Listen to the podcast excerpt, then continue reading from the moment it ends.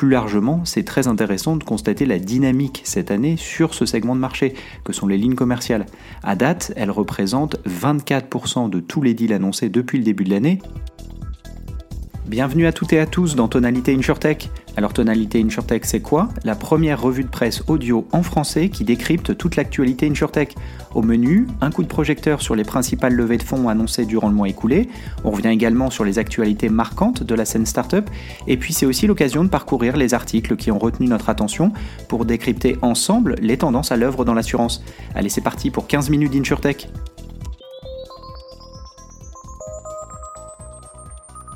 Comme chaque mois, on se retrouve pour analyser ensemble les investissements réalisés ces dernières semaines sur la scène InsurTech européenne. Clairement, le mois d'octobre confirme la dynamique que nous ressentions déjà après la rentrée.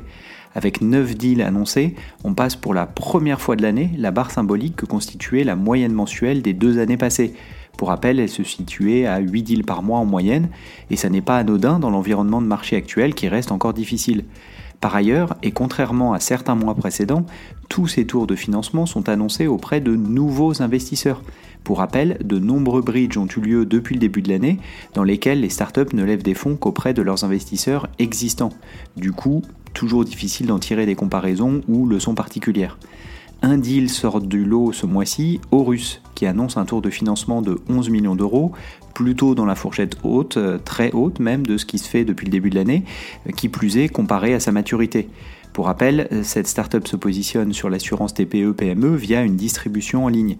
Elle annonce à cette occasion couvrir désormais 5000 clients. Ce deal n'est pas sans rappeler celui d'Insify, startup néerlandaise qui levait un tour similaire plus tôt dans l'année, ou encore Sure In plus récemment, qui a annoncé un tour sensiblement plus faible cependant euh, pour poursuivre son développement sur le marché allemand la concernant.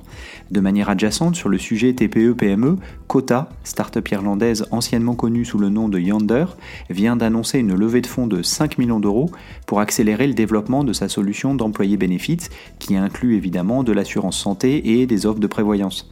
Plus largement, c'est très intéressant de constater la dynamique cette année sur ce segment de marché, que sont les lignes commerciales.